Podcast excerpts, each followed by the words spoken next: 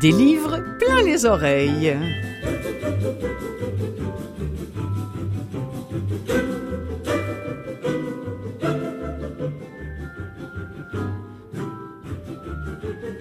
Bonjour mes amis, ravi d'être à nouveau en votre compagnie cette semaine pour vous présenter ce qui se fait ici ou ailleurs dans le domaine du livre audio. Je vous rappelle pour ceux qui ne nous connaîtraient pas que vous pouvez écouter cette émission-là via la télévision hein, sur votre câbleau distributeur, euh, sur le canal de Canal M. Je ne peux pas vous donner le numéro parce que ça dépend justement du câbleau distributeur. Vous pouvez nous écouter également bien évidemment à Canal M, la radio Canal M sur le web.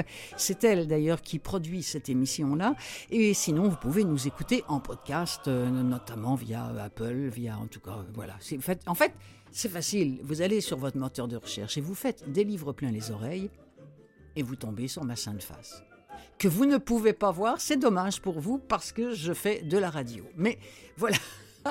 Alors mes amis, aujourd'hui, nouvelle parution québécoise chez Bulldog, euh, disponible chez Nara, L'éveil des érables de Marie-Christine Chartier, paru chez Urtubise, une histoire très joliment écrite d'un amour fini. Fini comme dans N-I, fini, puis pas si sûr qu'il soit fini ça. Bref, elle va nous en parler. Et puis la disparition de Denis Monette, euh, prolifique auteur québécois dont les livres ont tous été euh, des best-sellers. Parmi eux, il y en a qui ont été enregistrés en audio. On va jeter une oreille là-dessus. Ensuite, eh bien, une fois n'est pas coutume, je vais vous lire un extrait d'un livre qui n'est pas en audio, du moins pas en français. Au moment de préparer cette émission, je vais vous lire un papier qui fait état de l'état inquiétant de euh, l'écrivain Paul Auster, atteint d'un cancer. Sa femme va s'exprimer sur le sujet. C'est un petit peu délicat euh, parce que l'émission est enregistrée deux semaines avant. Euh, donc, euh, mais au moment où on se parle, euh, Paul Auster est encore parmi nous et il lutte très bien et il, faut, il, faut, rester confiant. mais sait-on jamais. Voilà. Et puis, alors je me suis ruée quand j'ai lu ce, papier-là très très touchant sur le cancer de Paul Auster. Je me suis, je me suis ruée sur les catalogues de livres audio pour m'apercevoir que, sauf erreur, pas un livre de Paul Auster n'a été enregistré en français. Évidemment, je comprends mal, ce doit être euh, toujours une affaire de droit, mais comme ces livres sont lus en anglais, on devrait pouvoir y arriver, c'est du moins ce que je me suis dit. Alors je lance ici un message aux producteurs de livres audio d'ici ou d'ailleurs. C'est vraiment pas normal et ça explique que j'ai envie de, vous lire un extrait euh, d'un livre de Paul Auster, ne serait-ce que pour vous montrer que en livre audio, c'est également euh, euh, on, sait que la plume hein, de, Paul Auster est, essentielle à la littérature américaine, à la littérature, point. En seconde partie, Gérald de Cousineau, euh, autour d'un nouveau livre dont il va nous parler, puis quelques nouveautés, notamment Veiller sur elle, le prix FNAC, et le dernier Sorge Chalandon, L'enragé. Mais tout de suite, un premier extrait de L'éveil des érables, juste avant d'accueillir Marie-Christine Chartier L'autrice, c'est lue par Émile Schneider. Schneider. Schneider.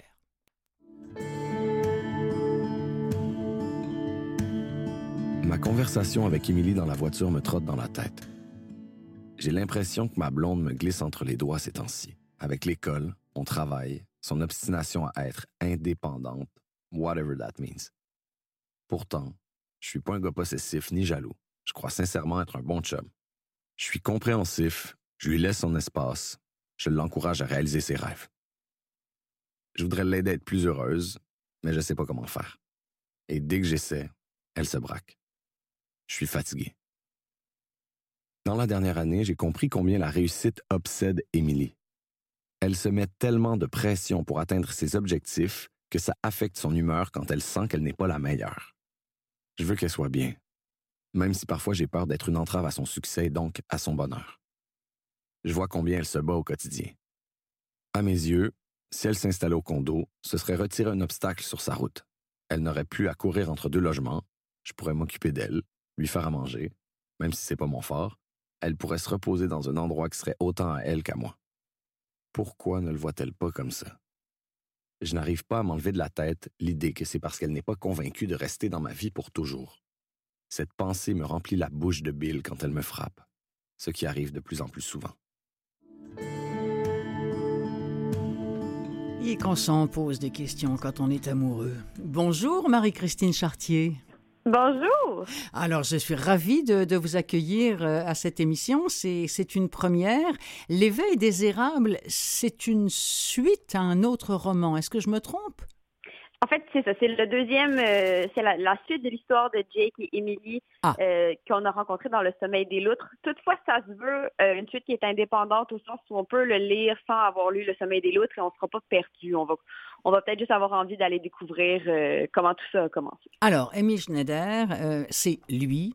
Léa, c'est elle qu'on va entendre un petit peu, un petit peu plus tard. Alors, ils ont été très amoureux et comme ça arrive dans des couples, tout d'un coup, il y a la fatigue qui s'installe. Parce que dans les deux cas, lui, il le dit à un moment donné, je suis fatigué, et elle, on va l'entendre, elle est fatiguée aussi. Et, Mais ils sont jeunes quand même pour être fatigués. Mais c'est parce que, bon, elle, elle, elle est aux études, hein, c'est ça. Puis euh, elle, elle finit ses études, c'est bien ça. En fait, c'est ça. Elle, étudie pour. Euh, ben, en fait, elle termine ses études en médecine, ce qui peut quand même être assez épuisant comme, euh, comme c'est vrai. Puis euh, Jake, c'est un personnage que quand on le rencontre dans le Sommeil des luttes, il a déjà vécu une, toute une vie il est très vieux pour euh, être si jeune. Donc, ah. euh, les deux ont vécu quand même des grandes, des grands chamboulements dans leur vie. Émilie, c'est plus dans ce roman-ci qu'on apprend à les connaître. Mais euh, oui, ils sont fatigués, ils sont fatigués de, de tout l'effort qu'ils mettent pour s'accomplir, pour réussir. Je pense qu'on peut quand même s'identifier à ça, peu importe l'âge qu'on a. Mais il va y avoir séparation. Ben, en fait, le roman commence où est-ce qu'on les, on les rencontre à nouveau alors qu'ils ne sont plus ensemble. Et le roman se passe en fait sur deux trames narratives, donc sur deux, deux lignes du temps où on, on voit le couple se déconstruire, qu'est-ce qui est hmm. arrivé, puis on le voit aussi euh, au présent alors qu'ils se retrouvent et, et essaient de, de rafistoler ce, ce qui reste de leur amour. On va peut-être écouter un second extrait. Qu'en pensez-vous? Cette fois-ci, c'est elle qui s'exprime et c'est euh, Léa Roy, la lectrice.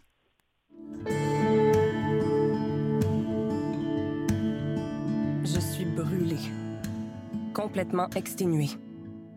Mon plan pour la soirée, c'était de me rouler en boule sur mon divan en écoutant une télé-réalité américaine, probablement celle où des madames faites principalement de plastique vendent des maisons très chères. J'allais prendre un verre de vin, peut-être deux, et m'endormir bercé par le son de leur babillage. C'était un plan parfait, sans faille excepté une, bien sûr. Il faut célébrer, déclare Olivia en entrant chez moi sans cogner. Je marmonne quelque chose du genre J'aurais jamais dû te laisser une clé. Ce qui me vaut une grimace bien sentie.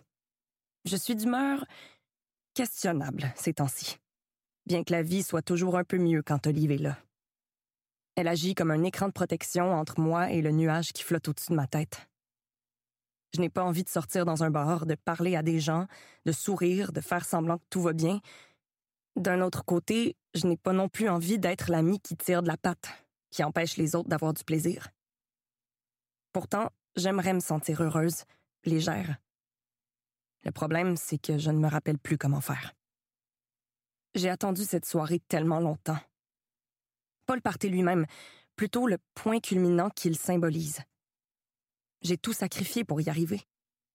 Ce moment représente l'aboutissement de plusieurs années de labeur.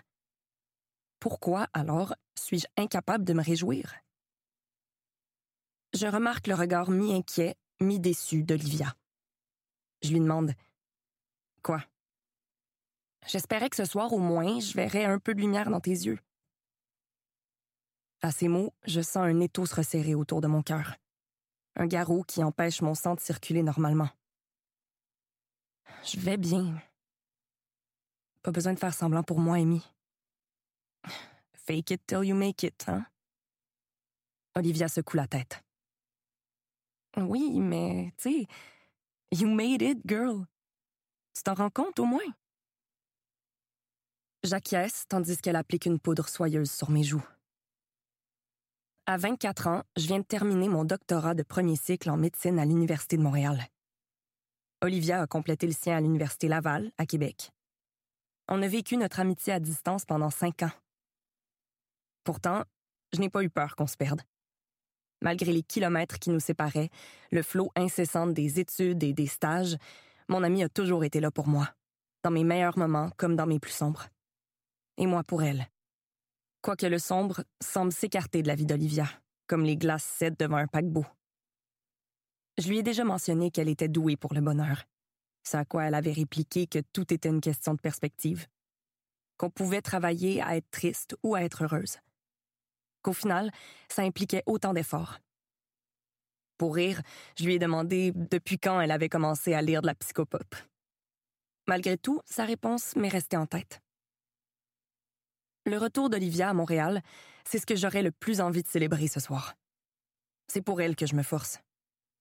J'ai beau être enfant unique, j'aime Olivia comme si elle était ma sœur.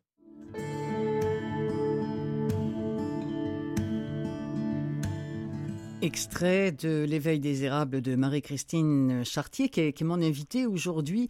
Marie-Christine, euh, c'est pas le premier livre euh, qui est écrit sur une histoire d'amour, sur une histoire de séparation et éventuellement de retrouvailles. Qu'est-ce qu'il était important que vous nous disiez au travers de ces deux personnages-là? Non, c'est pas la première histoire d'amour, c'est pas la dernière non plus. Je pense que en fait, ce qui je trouve le fun dans mes histoires, c'est qu'à chaque fois, je cible certains thèmes que je vais aborder dans celui-ci. Je voulais parler justement de pression de performance, de complexe de performance, de, de cette idée qu'on peut avoir que, que s'accomplir peut, peut être plus important que tout, alors que trouver un équilibre dans la vie, c'est ce qui est euh, je pense, souhaitable. Donc, c'était, c'était ces thèmes-là que je voulais tisser à travers de hmm. cette, cette relation que je savais qui était déjà assez, euh, ben, qui était très chère pour beaucoup de mes lecteurs et lectrices, déjà parce qu'ils les avaient rencontrés dans le sommeil des loutres. Donc, je trouvais que c'était des bons, des bons personnages pour aborder ces thèmes-là, justement. Est-ce que vous l'aviez entendu, cette euh, version audio, déjà, avant? Oui. Oui? bah oui, parce que je précise qu'on a été obligés, ils ont été obligés de prendre deux autres personnes, hein, parce que, oui. Euh, voilà.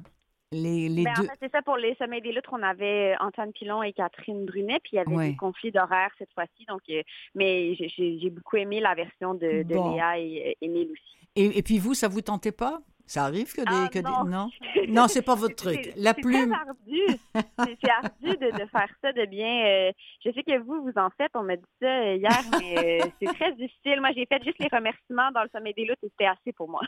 D'accord. Marie-Christine, vous, Chartier, vous travaillez sur autre chose juste avant qu'on se laisse? Toujours. Toujours? Ben oui. Est-ce qu'on peut savoir ou non? Non, pas OK, d'accord. Le, mien, il est sorti hier. Il faut me donner un petit, faut me donner un petit D'accord, oui, c'est vrai, c'est vrai, c'est vrai. Vous avez raison. Je, je m'excuse.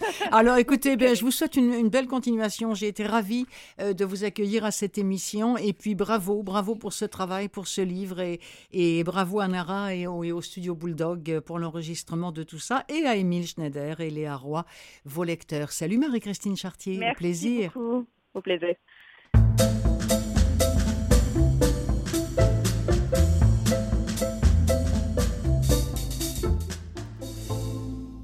C'est euh, un décès qui, qui m'avait euh, échappé, euh, et vous, l'écrivain québécois Denis Monette, auteur notamment de, de L'Ermite et des bouquets de noces, s'est éteint tout récemment, en juin.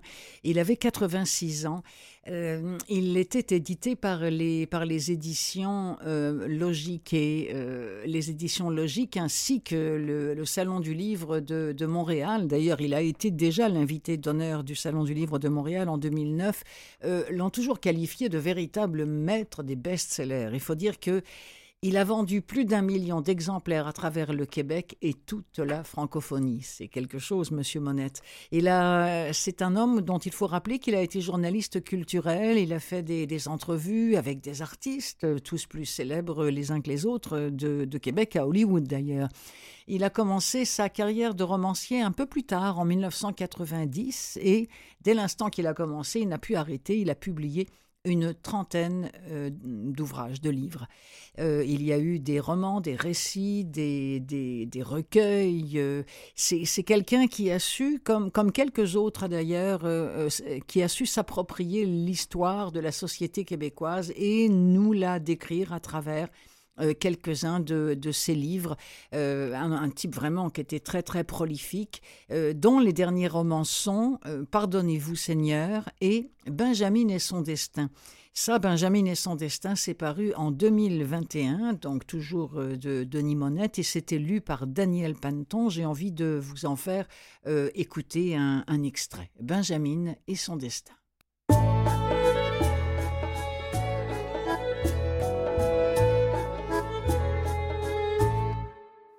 Benjamin, c'est moi, la petite dernière de la famille. d'où mon prénom choisi par mon père, celle que mes sœurs appelaient l'autre, parce que j'avais fait mourir ma mère à ma naissance, neuf ans après l'arrivée d'Estelle. J'étais, m'a-t-on dit plus tard, un gros bébé de dix livres qu'elle avait eu peine à mettre au monde.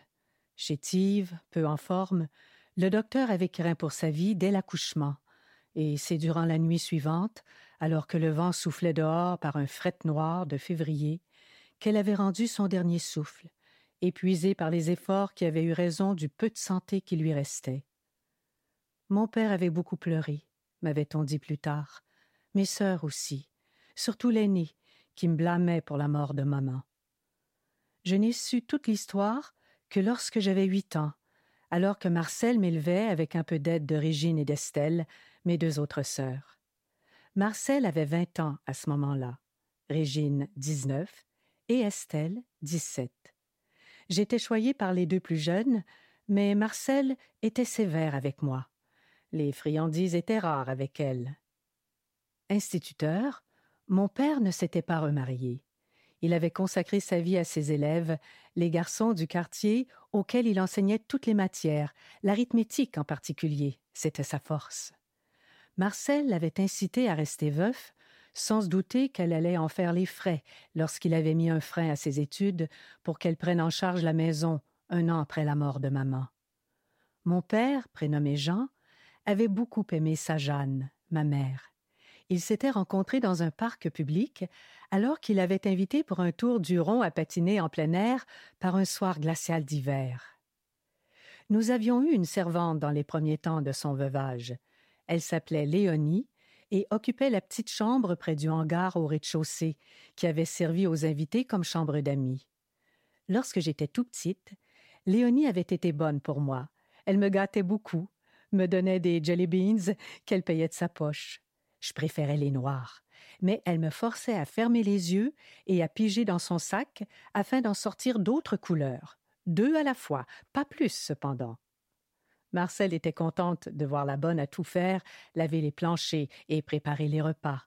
Mais Régine avait du mal à l'approcher parce que Léonie transpirait beaucoup à longueur de journée. Ce qui avait fait s'exclamer Régine à papa un certain soir Tu devrais la renvoyer. A pu cette femme-là. Évidemment que Père l'avait grondé, même si l'aveu n'était plus un secret pour personne. Estelle, plus gênée, n'aurait jamais osé l'accuser de la sorte, mais n'empêche qu'elle se bouchait le nez sans être vue quand elle la croisait dans le passage de la maison. Je la voyais faire, moi, la snoro d'Estelle, quand je me berçais dans la chaise du vivoire avec ma poupée Susan la drôle sur les genoux. Rien n'échappait à Mine. C'était là mon surnom parce que toute petite, quand on me demandait mon nom, je n'arrivais pas à dire Benjamin, et je répondais Mine. Un surnom qui me serait resté si Régine, un jour, n'avait dit à mes sœurs Appelez-la par son prénom. Notre mère serait fâchée de nous l'entendre l'appeler Mine comme si elle était le chat de garde pour les souris. Nous avions eu, en effet, un chat gris nommé Timine, qui chassait les écureuils de notre pelouse quand ils venaient enterrer leurs noix, m'avait raconté Estelle. Timine, que je n'ai pas connue, et qui, ayant perdu un œil dans une bataille avec le chien d'un voisin, s'était fait écraser par un camion en chassant un rat d'égout jusque dans la rue. J'étais contente qu'on cesse de m'appeler Mine. J'étais maintenant assez vieille pour prononcer correctement Benjamin. J'allais entrer à l'école l'automne suivant. Mon père m'avait appelé Benjamin parce que ma mère lui avait dit durant sa grossesse Ce sera le dernier ou la dernière. Tu m'entends? Ça se peut-tu? Neuf ans plus tard. Quel accident!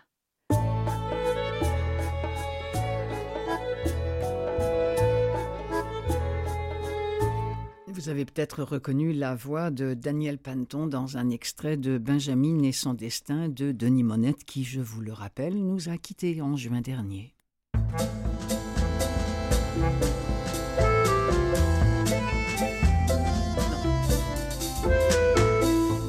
Nous avons appris en décembre 2022 de la bouche de son épouse que Paul Auster euh, était atteint d'un cancer. Paul Auster, euh, auteur très connu, new-yorkais, euh, l'homme aux une quarantaine de, titres, qui a envoyé une lettre qu'elle a fait parvenir.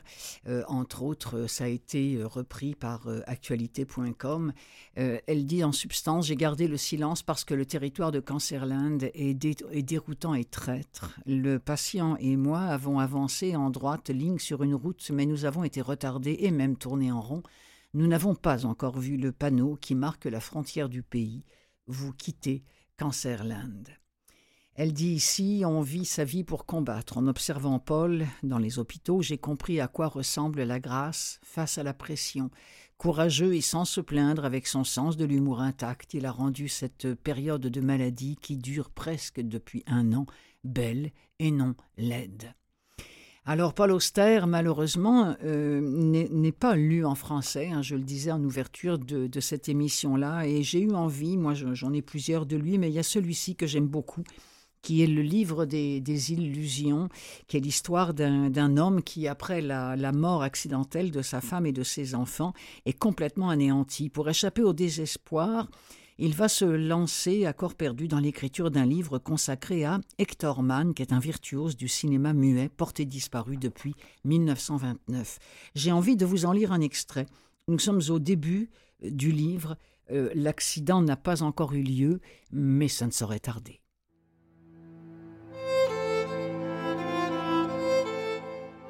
Ils étaient partis rendre visite aux parents de Hélène à Milwaukee. J'étais resté dans le Vermont pour corriger des devoirs et établir les notes finales du semestre qui venait de se terminer. C'était mon travail. J'enseignais la littérature comparée au collège de Hampton, Vermont, et je devais le faire. Normalement, nous serions partis tous ensemble le 24 ou le 25, mais le père de Hélène venait d'être opéré d'une tumeur à la jambe et le consensus familial était qu'elle et les garçons devaient y aller le plus tôt possible. Il avait fallu quelques savantes négociations de dernière minute avec l'école de Todd pour qu'il fût autorisé à manquer les deux dernières semaines de sa deuxième année primaire. La directrice s'était montrée réticente mais compréhensive et, à la fin, elle avait cédé. C'était une des choses auxquelles je pensais sans cesse depuis l'accident. Si seulement elle avait refusé. Todd aurait été obligé de rester à la maison avec moi, et il ne serait pas mort. Au moins l'un d'entre eux aurait été ainsi épargné, au moins l'un d'entre eux n'aurait pas fait cette chute de sept milles du haut du ciel, et je ne resterais pas seul dans une maison censée abriter quatre personnes. Il y avait d'autres choses, bien sûr, d'autres circonstances imprévisibles que je me torturais à ressasser, et je ne semblais jamais là de reprendre ces mêmes voies sans issue. Tout en faisait partie, chaque maillon dans la chaîne des causes et de leurs effets était une pièce essentielle de l'horreur du cancer de mon beau-père autant qu'il faisait à Milwaukee cette semaine-là, ou au numéro de téléphone de l'agence de voyage qui avait réservé les billets d'avion. Surtout, il y avait ma propre insistance à les conduire moi-même à Boston, afin qu'ils soient sur un vol direct. Je n'avais pas voulu qu'ils partent de Burlington. Cela aurait signifié voler jusqu'à New York dans un avion à hélice à dix-huit passagers afin d'attraper une correspondance pour Milwaukee, et j'avais dit à Hélène que je n'aimais pas les petits avions. Ils étaient trop dangereux, disais-je, et je ne supportais pas l'idée de les laisser, elle et les enfants, en prendre un sans moi. Ils ne l'ont donc pas fait, afin d'apaiser mes inquiétudes. Ils ont pris un plus gros avion. Et ce qu'il y a de terrible, c'est la hâte avec laquelle je les ayais je les y ai amenés. Il y avait beaucoup de circulation ce matin-là, et quand, enfin arrivé à Springfield, nous avons emprunté l'autoroute du Massachusetts, j'ai dû, pour arriver à temps à Logan, rouler bien au-dessus de la vitesse autorisée. J'ai très peu de souvenirs de ce qui m'est arrivé cet été-là. Pendant plusieurs mois, j'ai vécu dans un brouillard alcoolique de chagrin et d'apitoiement sur mon sort, en ne bougeant que rarement de la maison, en ne me donnant que rarement la peine de me raser ou de changer de vêtements. Pour la plupart, mes collègues étaient partis jusqu'à la mi-août et par conséquent, je n'ai pas dû affronter trop de visites ni subir les déchirants protocoles du deuil partagé. Leurs intentions étaient bonnes, c'est sûr. Et chaque fois que les uns ou les autres de mes amis arrivaient, je les invitais toujours à entrer, mais leurs étreintes larmoyantes et leur long silence embarrassé n'étaient d'aucun secours. Il valait mieux qu'on me laisse seul, découvris-je, qu'on me laisse endurer les jours dans les ténèbres de ma propre tête. Quand je n'étais ni sous ni étalé sur le canapé du salon devant la télévision, je passais mon temps à errer dans la maison. Je rendais visite aux chambres des garçons et m'y asseyais par terre entouré de leurs affaires. Il m'était impossible de penser à eux directement ou de les évoquer de façon consciente, mais quand je faisais leur puzzle ou jouais à construire avec les pièces de leur Lego des structures toujours plus complexes et plus baroques, j'avais l'impression de les habiter à nouveau, momentanément, de poursuivre pour eux leur petite vie fantôme en répétant les gestes qu'ils avaient faits lorsqu'ils avaient encore des corps. Je lisais les livres de contes de fées de Todd et j'organisais ses fiches de baseball. Je classais les animaux en peluche de Marco selon l'espèce, la couleur et la taille, en changeant de système chaque fois que j'entrais dans la chambre. Les heures disparaissaient de cette façon, des jours entiers se fondaient en oubli. Et quand je ne tenais plus le coup, j'allais au salon me servir encore un verre. Les rares nuits où je ne sombrais pas sur le canapé, je dormais d'habitude dans le lit de Todd. Dans mon propre lit, je rêvais toujours que Hélène était près de moi, et chaque fois que je tendais le bras pour la saisir, je me réveillais dans un violent soubresaut, les mains tremblantes, les poumons avides d'air, avec l'impression de me noyer. Je ne pouvais pas entrer dans notre chambre une fois la nuit tombée, mais j'y passais beaucoup de temps pendant la journée debout dans le placard de Hélène, à toucher ses vêtements, à ranger ses vestes et ses pullovers, à ôter ses robes de leur cintre pour les étaler sur le plancher.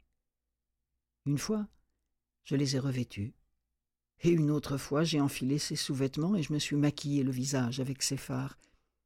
Ce fut une expérience profondément satisfaisante, mais après quelques expérimentations supplémentaires, je découvris que le parfum était encore plus efficace que le rouge à lèvres et le mascara.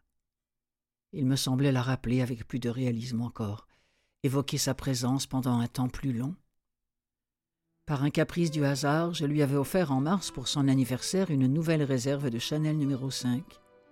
En me limitant à de petites doses deux fois par jour, je pus faire durer le flacon jusqu'à la fin de l'été.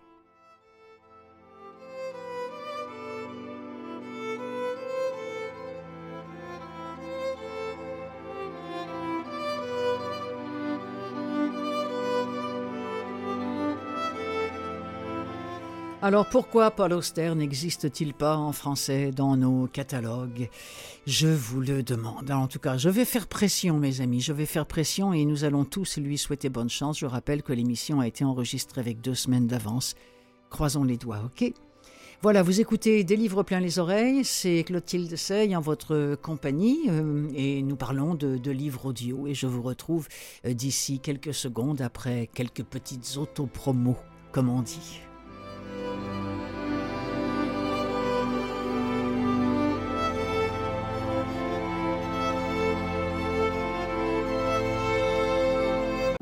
Des livres plein les oreilles, seconde partie.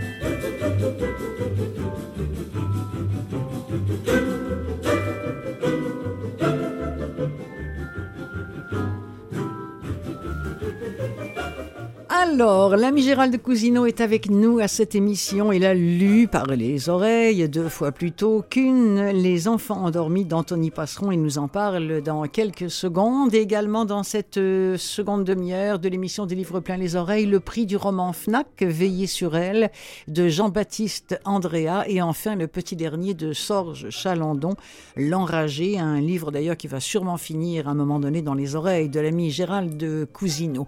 Euh, si le temps nous le permet, le prix Renaudot Performance de Simon Liberati. Je dis bien si le temps nous le permet.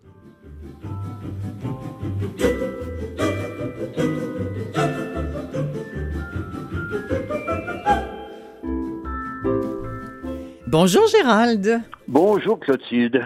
Comment allez-vous?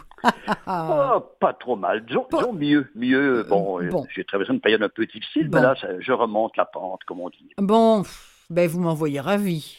Ah, Et les livres sont, euh, euh, comment dirais-je, une belle invention. Oui, oui, ben oui, hein, oui, oui, hein, quand on souffre euh, le moindrement, c'est ça, ça fait du bien. Euh, mon cher Gérald, euh, il y en a qui ont, qui ont souffert. Hein. On a connu euh, la destinée. On a tous, je pense, autour de nous quelqu'un qui en est parti. On parle du sida. Il y a ce livre qui, qui, qui, en fait référence, Les enfants endormis d'Anthony Passeron. Je vous laisse nous le présenter. Alors, ce monsieur Passeron, nouvel auteur pour moi, en fait, c'est son premier livre paru l'an dernier chez, chez Globe. Euh, l'éditeur Globe. Mhm. Donc, Passeron, ben, c'est un monsieur qui euh, euh, a gagné d'ailleurs un prix que j'ignorais, le prix de la première plume en 2022. Mhm. Voilà, donc pour les enfants endormis. Bon, évidemment, ça se veut un roman. On, le, on, parle de ce livre comme d'un roman. Moi, je parlerai plus d'un récit, parce que de quoi il, est question? Eh bien, depuis la mort de son oncle Désiré, il y a 40 ans, ben, l'auteur va nous parler euh, pour euh, faire une phrase courte, de l'apparition du sida dans sa famille. Mhm. Et sa famille, on parle d'une famille qui vivait euh, dans l'arrière, on appelle ça l'arrière-pays niçois, donc derrière la ville de Nice. Vous savez que Nice est entre la mer et la montagne.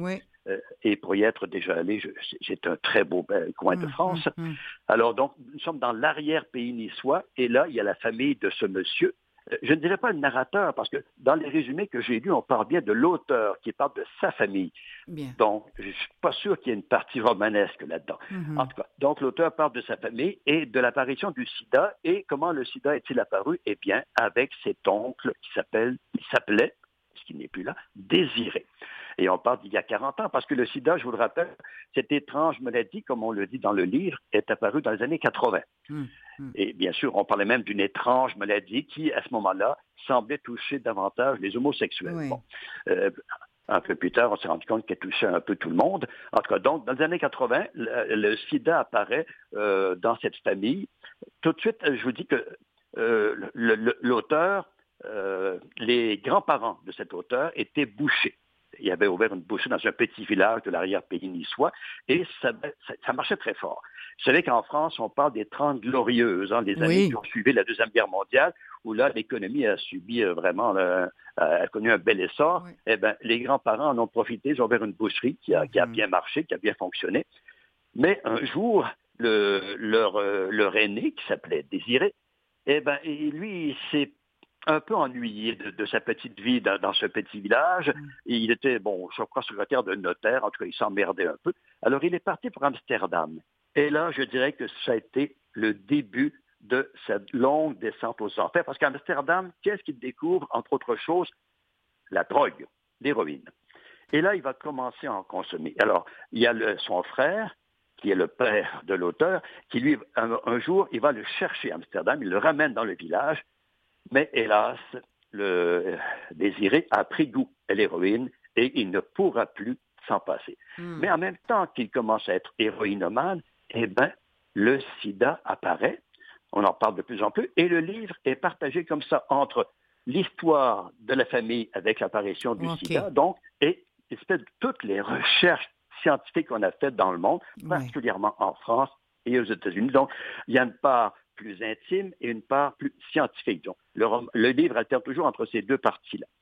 Alors, on a donc d'un côté la dégringolade du fait désiré, parce hmm. que plus ça va aller, plus il va se droguer, malgré euh, le fait que ses, parents, hmm. les, deux, euh, les deux bouchers, là, hmm. essaient de, le sortir de là, mais il n'y a rien à faire.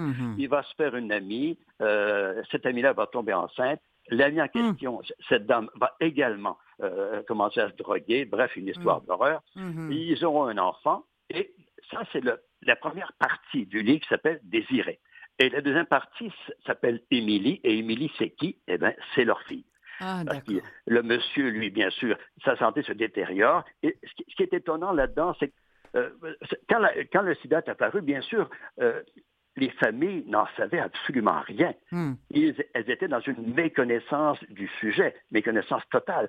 Il n'y a pas ça, c'est qu'en plus, dans le déni, la grand-mère, donc la mère euh, de Désiré, passe son temps à dire que non, son fils ne se drogue pas, non, son fils n'a pas le sida. Elle va être dans le déni jusqu'au bout, même si les preuves sont flagrantes. Donc, et en plus, on sait très bien, hein, avec le recul, que les gens, les premières personnes touchées par ça étaient vues comme des parias, des ah pestiférés. Ah, D'ailleurs, on parlait de la nouvelle peste, on parlait du cancer gay.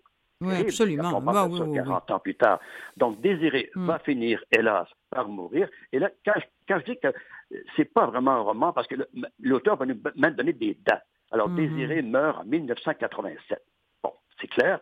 Et sept années plus tard, là, c'est sa petite fille, Émilie, qui a 10 ans à ce moment-là, en 94, là, il commence vraiment à avoir euh, des, problèmes parce qu'on devine et on apprend très vite qu'elle a hérité, bien sûr, du virus de ses parents. Elle a ça dans le sang. Donc, à 10 ans, et c'est cette partie-là, moi, qui m'a particulièrement touché. C'est ah. pas tellement la recherche scientifique, même si là, c'est un formidable résumé de tout ce qu'on a fait mhm. pour euh, déceler, le, enfin, essayer de savoir d'où venait ce virus. Mais c'est la partie plus familiale qui m'a touché, et en particulier euh, quand euh, la partie consacrée à Émilie. Ça, c'est vraiment énorme. Hmm. Et je hmm. me disais, mais c'est arrivé dans combien de familles, ça, où les enfants étaient touchés? Et à ce moment-là, il n'y avait pas de, de, remède miracle aussi. Non, non, non, non, On, a, on aurait perdu. On parlait pas de la, trithérapie, oui. Non, on aurait perdu 36 millions de personnes hmm. mortes du sida. C'est incroyable. Donc, Émilie, à 10 ans, elle est de plus en plus faible. Elle passe son temps à l'hôpital. Les gens, euh, au début, les gens même, même les infirmiers se tenaient à distance. On avait peur de toucher ah, ben les malades. Oh mon Dieu, incroyable. Mais ça, ça nous est rappelé de façon très mm. claire, très brutale par l'auteur.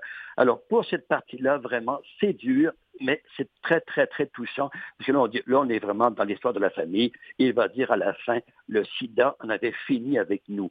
Euh, où, la famille en avait fini avec le sida, ça revient. Mais c'est quand même extrêmement. Je ne sais pas si votre extrait, vous avez un extrait. Oui, j'ai un extrait, mon ami. Euh, ben, écoutez, tout ça était tellement passionnant que je n'osais pas vous, vous interrompre, Gérald. Mais effectivement, j'ai un extrait. Bon, et là, vous savez, je prends l'extrait qu'on me fournit. Euh, je, je n'ai pas accès à tous les livres audio dans, dans leur intégralité. mais celui-ci, on n'est pas ni à la période de Désiré ni de la jeune fille. On est justement dans, dans une partie de la recherche mais j'ai quand même trouvé que c'était un extrait très éloquent et très passionnant. On l'écoute, euh, mon ami? C'est lu par Loïc Corbery. Le MMWR, Morbidity and Mortality Weekly Report, le bulletin épidémiologique hebdomadaire publié aux États-Unis par les Centres de prévention et de contrôle des maladies, CDC, compte peu d'abonnés en France. Parmi eux, Willy Rosenbaum, qui dirige le service des maladies infectieuses de l'hôpital Claude Bernard à Paris. À 35 ans, avec sa moto, ses cheveux longs et son passé de militant au Salvador et au Nicaragua, l'infectiologue détonne dans le milieu médical parisien. Le matin du vendredi 5 juin 1981, il feuillette le MMWR de la semaine qu'il vient de recevoir à son bureau. On y décrit la réapparition récente d'une pneumopathie extrêmement rare, la pneumocystose.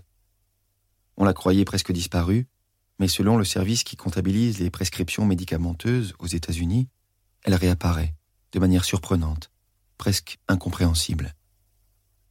Alors que d'ordinaire, cette maladie ne touche que les patients dont le système immunitaire est affaibli, les cinq cas recensés en Californie concernent des hommes jeunes et jusqu'alors en pleine santé.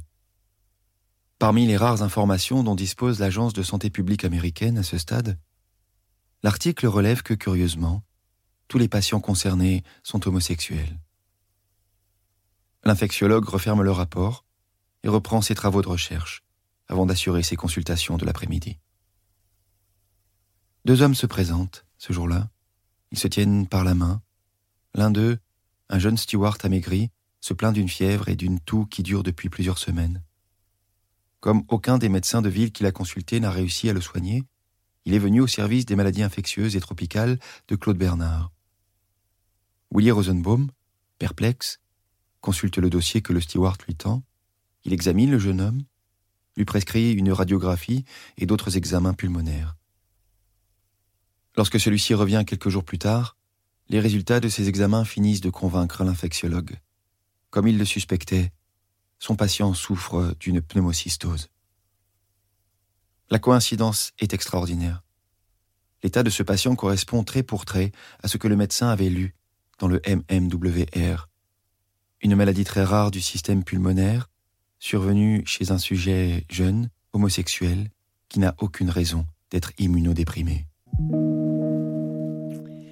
Et voilà, hein, c'est souvent comme ça que c'est parti dans les, bureaux des médecins. D'ailleurs, l'auteur raconte très bien cette espèce de concurrence qu'il y a entre les chercheurs. C'était à qui allait découvrir le premier le secret du sida, en quelque sorte. Mais il ne faut pas se laisser rebuter par cette partie plus euh, scientifique. Non, c'est ça. bien sûr, il y a des termes savants, mais c'est un très bon résumé de ce qui s'est passé depuis 40 ans. Comment on a réussi à, pas guérir, mais soigner le sida? Ça a été très long, ça a été très dur, mais ne serait-ce que pour ça aussi. Et tout ça mis en parallèle avec l'histoire de la famille, c'est un livre extrêmement intéressant. Et comme je l'ai dit, je le répète, il y a une partie extrêmement touchante. On se dit, mhm. oui, c'est arrivé, il ne faudrait plus que ça arrive. Voilà. Merci beaucoup, Gérald Cousineau. Encore une fois, vous nous donnez à chaque fois envie de lire le livre dont vous parlez. Ben oui, absolument. Euh, dites-moi un petit mot, l'enragé, Sorge Chalandon, vous allez nous écouter ça? Euh, c'est possible, je l'ai déjà écouté, j'ai ah. beaucoup aimé ça. Et euh, oui, effectivement, ça ferait une chronique, je pense. Je ne me ferai pas prier pour en faire une chronique. J'aimerais ça, j'aimerais ça, parce que je sais que c'est un livre vraiment pas facile. Mais, mais encore là, on est pris par l'histoire voilà, et, il nous tient jusqu'à la fin. Ben, bon. c'est pas n'importe qui. Hein, donc, ben non, exact. et je sais que vous l'aimez beaucoup. Oui. Alors, c'est un rendez-vous, mon ami, avec le prochain Chalandon et, l'enragé. avec plaisir, ma chère Clotilde. Hum, je vous souhaite une très belle journée, puis faites attention à vous, Gérald. Hein? D'accord. Allez, salut, au revoir.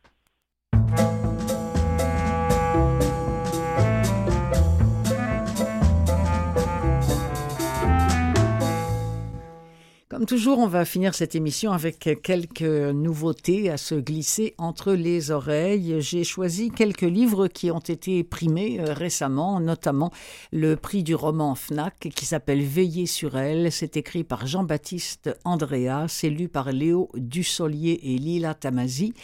Euh, ça a été édité en audio par Lizzie. Alors, c'est l'histoire de Mimo et de Viola. Ils sont nés en 1904.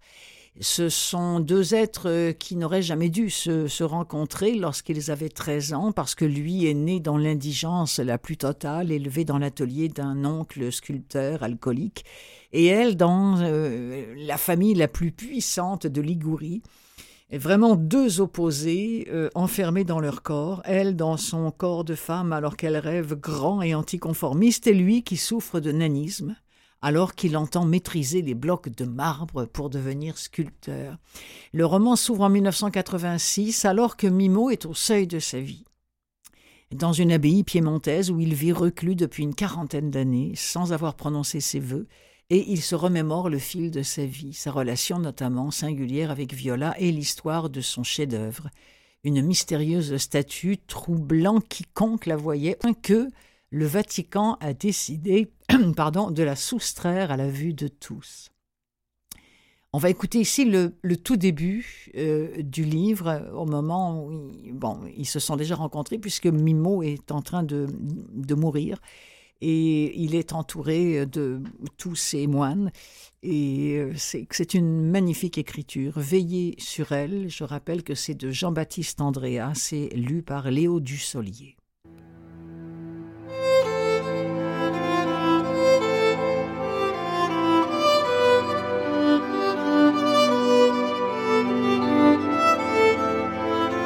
Ils sont 32. 32 à habiter encore l'abbaye en ce jour d'automne 1986, au bout d'une route à faire pâlir ceux qui l'empruntent. En mille ans, rien n'a changé.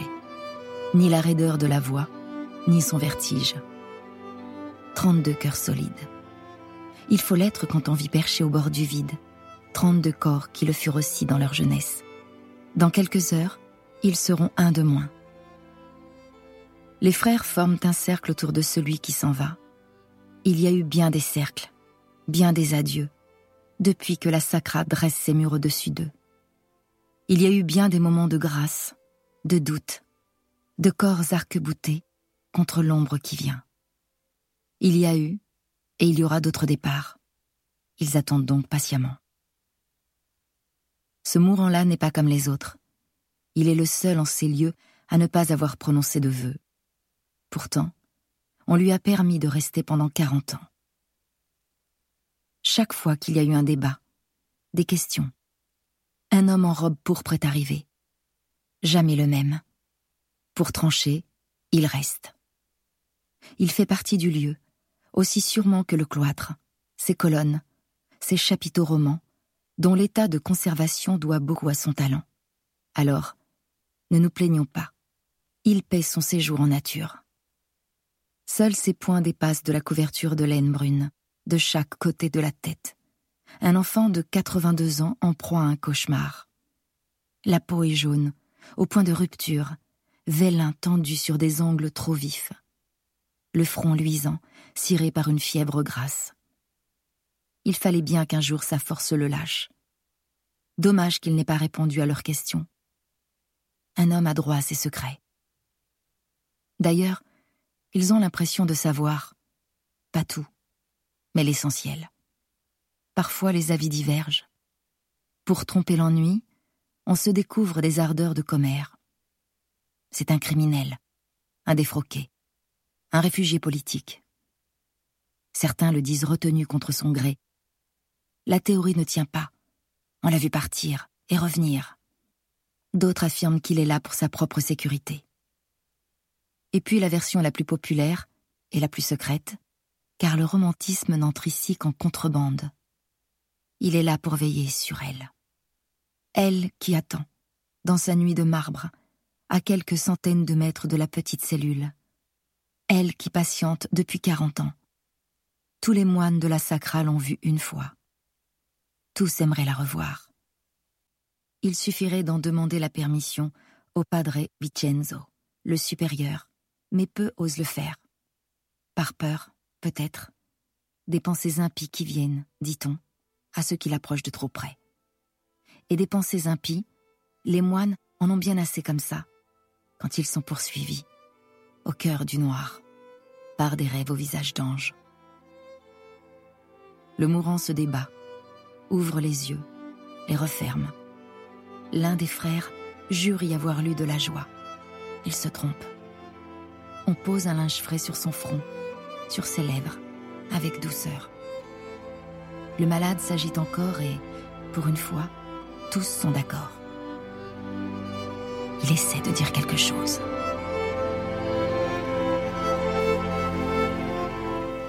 Extrait de Veiller sur elle, le prix du roman FNAC, écrit par Jean-Baptiste Andrea et lu par Léo Dussolier. Très belle plume, euh, sympa aussi comme lecture. L'enragé de Sorge Chalandon, dont nous parlions un petit peu plus tôt avec Gérald Chal... Euh, j'ai failli dire Gérald Chalandon. Gérald Cousineau. Gérald d'ailleurs qui va nous en parler hein, d'ici quelques semaines de ce livre-là. Je vous en dirai pas trop, euh, si ce n'est bah, peut-être un petit extrait qui va vous donner un, un bon avant-goût de ce que c'est. Euh, bon, on est dans la nuit du 27 août 1934. Il y a 56 gamins qui se révoltent et qui s'échappent d'une colonie pénitentiaire pour mineurs de Belle-Île-en-Mer. Ils sont traités là, c'est une, véritable horreur.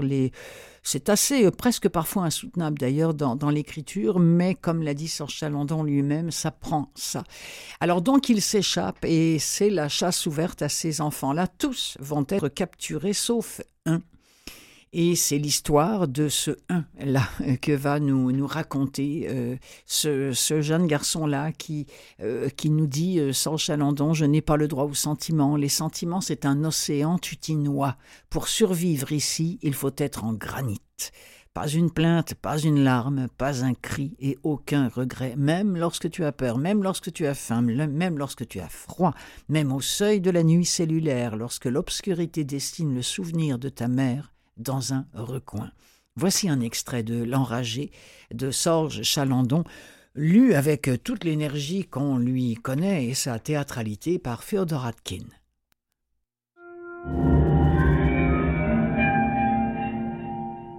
Les trois surveillants se ruent sur moi. Je mords ma victime. Je croque son cou. Le festin du loup. Mais la couenne d'un homme résiste aux dents gâtées. Elle est souple, dure. Elle ne se laisse pas arracher. J'ai pas de chair en gueule. Le goût du sang. Rien d'autre. Sous les coups de matraque, ma mâchoire renonce. J'ai un troupeau de gardes sur le dos. Ils me redressent, me passent les menottes. Un surveillant frappe ma nuque d'un coup de nerf de bœuf et me crache au visage. Salopard, va!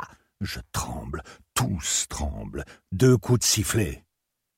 Le réfectoire qui bruissait est rappelé à l'ordre. C'est fini. J'allais être jeté en cellule de punition, condamné au pain et à l'eau, ou traîné devant le prétoire pour être envoyé à S. Si tu continues, tu vas te retrouver à S.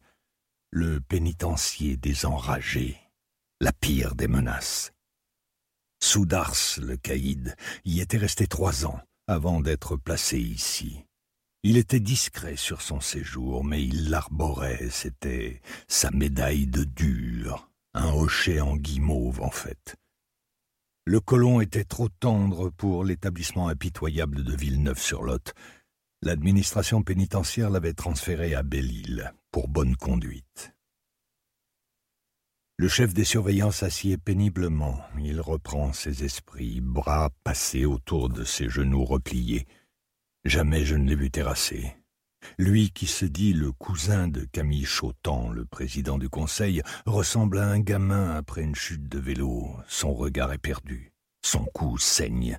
J'ai encore sa casquette de gaffe sur la tête. Un gardien me l'arrache. Ambroise Chautan s'est arrêté à ma hauteur, très grand, bras croisés. Il s'est raclé la gorge. Il me défiait, menton haut et sourcils froncés. Regarde ton assiette. Le surveillant-chef connaissait mes crises, mes délires, comme il disait. J'en avais parlé au médecin, et il le lui avait répété. Je rêvais de tuer pour ne pas avoir à le faire. Je prenais mon inspiration et je m'imaginais passer à l'acte. Les cris, les regards, la peur, je m'entendais frapper. Une poignée de cheveux arrachés, une oreille écrasée d'un coup de poing. J'avais le goût du sang en bouche, le salé, le métal, tout ce haut le cœur, même les larmes des autres sur ma langue. Après une telle bouffée de colère, j'avais froid, je tremblais, j'avais peur aussi. Sans bouger de mon banc, sans me lever du lit, sans quitter des yeux ma gamelle, je venais de blesser un détenu, de tuer un gardien, de détruire le réfectoire, de m'évader. Cette fois, j'avais dévoré Je vous dis que c'est théâtral, c'est théâtral, c'est du Ferdor Atkin lisant L'enragé de Sorge Chalandon. Maintenant, j'ai un petit peu de temps pour vous présenter Performance de Simon Liberati, lu par l'auteur qui a obtenu le prix Renaudot 2022. Performance ou la rencontre explosive, ce sont pas mes mots, ce sont ceux que j'ai lus dans le résumé entre un romancier en perdition, sa ravissante belle-fille et les Rolling Stones de la première époque. Écrivain de 71 ans, déserté par l'inspiration après un, un ACV et menacé d'interdit bancaire, il se voit proposer une série télévisuelle sur les débuts des Stones, de leur arrestation pour usage de stupéfiants en 67 à la mort de Brian Jones de Brian Jones en 1969. C'est un roman qu'on dit éblouissant qui met en scène la dernière aventure d'un écrivain qui vampirise l'innocence d'un amour réprouvé pour insuffler vie à ses personnages. Je vous avoue que moi, c'est un bouquin qui m'a laissé complètement perplexe, mais il a obtenu le Renaudot. Il est en audio. Alors on écoute un extrait.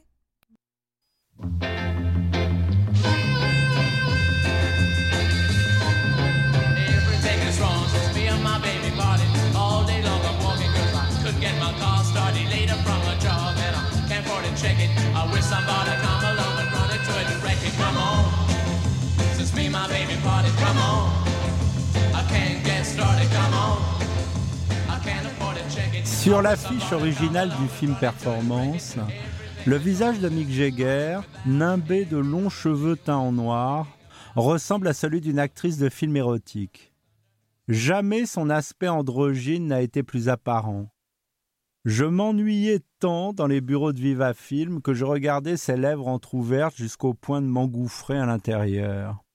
Quel âge avait-il en 1968 Quelque chose comme 25 ou 26 ans à peine plus jeune que les deux petits producteurs dont les têtes bougeaient sous l'affiche et qui ambitionnaient de rendre vie aux momies de l'époque sans pour autant se mêler d'archéologie et se salir les mains dans la poussière des années lointaines. Je posai la main sur ma capote militaire et les particules en suspension s'élevèrent en direction du plafond dans une lumière blanche sans espoir. Il était trois heures de l'après-midi ce qui m'a toujours semblé le pire moment de la journée, sauf à vivre comme la pop star déchue du film, enfermée dans une maison luciférienne à se défoncer. Et encore était-ce du cinéma, une dimension qui n'a peut-être jamais existé, et que l'audiovisuel moderne, de la vidéo en fait, était incapable de reproduire. Tout ce travail pour rien. Comment juger des jeunes gens? À mon âge, je ne me sentais aucun droit d'estimer la valeur des deux garçons, polis et fermes, qui me faisaient face. À vrai dire, ils ne me faisaient pas face, mais profil, chacun assis devant leur bureau bien rangé sous la lumière zénitale d'une lucarne en plastique. Propre et minable, le bureau ressemblait à ceux du commissariat de police voisin, dont j'avais tâté quelques années plus tôt. Les jeunes gens, des producteurs de cinéma sortis d'une école de commerce, n'étaient pas le contraire de mes lieutenants de police de naguère. L'arrestation pour conduite en état d'ivresse avait eu lieu dix ans plus tôt, le soir où le supplément Livre du Monde m'avait consacré une page me présentant comme un des meilleurs écrivains de ma génération. Quand Marianne Faithfull rencontre Mick Jagger dans une fête un jour de vendredi saint, la date m'échappait soudain, il faut savoir que les Stones ne présentent aucun intérêt particulier pour elle. Come on, allez, c'était un extrait de performance de Simon Liberati, lu par l'auteur Simon Liberati, prix Renaudot 2022, qui vient conclure cette émission des livres plein les oreilles. Merci à mes invités Marie-Christine Chartier, Gérald Cousineau et Mathieu Tessier.